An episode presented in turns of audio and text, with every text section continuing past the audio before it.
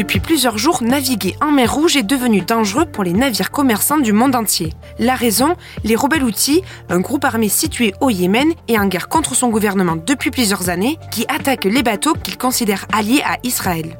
Une situation sur fond de conflit israélo-palestinien qui paralyse le commerce mondial, la zone étant une artère forte du trafic maritime. Pour mettre fin à cela, les États-Unis ont lancé mardi une coalition navale avec plusieurs pays, dont la France. Mais de quoi s'agit-il concrètement et quels sont les objectifs de cette alliance?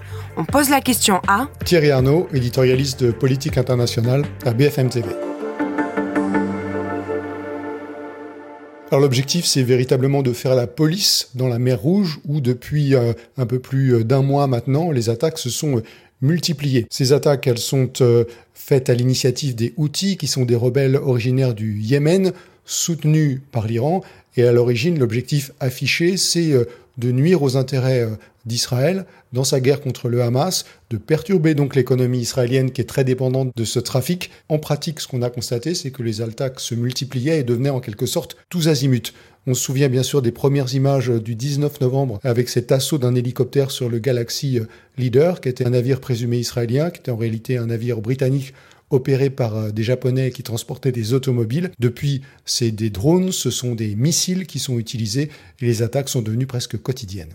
Et à quel point les attaques des rebelles outils perturbent-elles le commerce maritime mondial alors, ces attaques, elles ont déjà eu des effets très concrets, puisque tous les grands armateurs mondiaux ont décidé de suspendre leur trafic euh, par la mer Rouge, euh, y compris le français CMA CGM, mais pas seulement, le danois Maersk, l'allemand Hapag Lloyd, l'italien MSC, qui est le premier mondial euh, aussi. Et l'autre impact, c'est que ça a évidemment renchéri considérablement le coût de ce trafic, parce que les navires qui continuent de passer par la mer Rouge doivent payer des primes d'assurance beaucoup plus élevées, et ceux qui doivent la contourner ont un trajet beaucoup plus long à faire. Par exemple, quand euh, ça vient depuis euh, l'Asie, ça rallonge le trajet d'à peu près 10 000 km. Et donc ça, ça veut dire que le coût de ce trajet, lui aussi, euh, devient plus élevé. Et est-ce qu'au final, ces événements en mer Rouge jouent un rôle déterminant dans le conflit qui oppose Israël au Hamas? Oui, l'objectif, c'est vraiment de mettre une pression très forte sur Israël et sur tous ses alliés en perturbant un endroit du monde, la mer Rouge, par lequel transitent 40% du commerce maritime mondial. C'est une véritable autoroute de la mer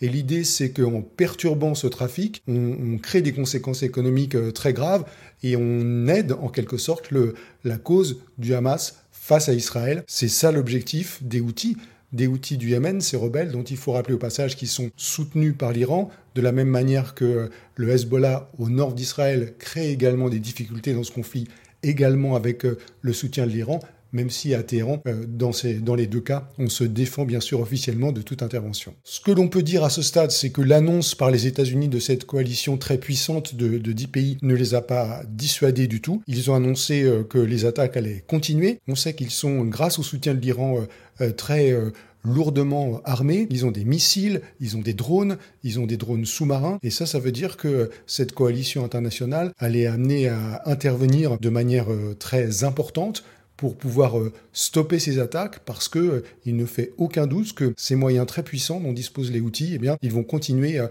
à les utiliser dans les jours et dans les semaines qui viennent.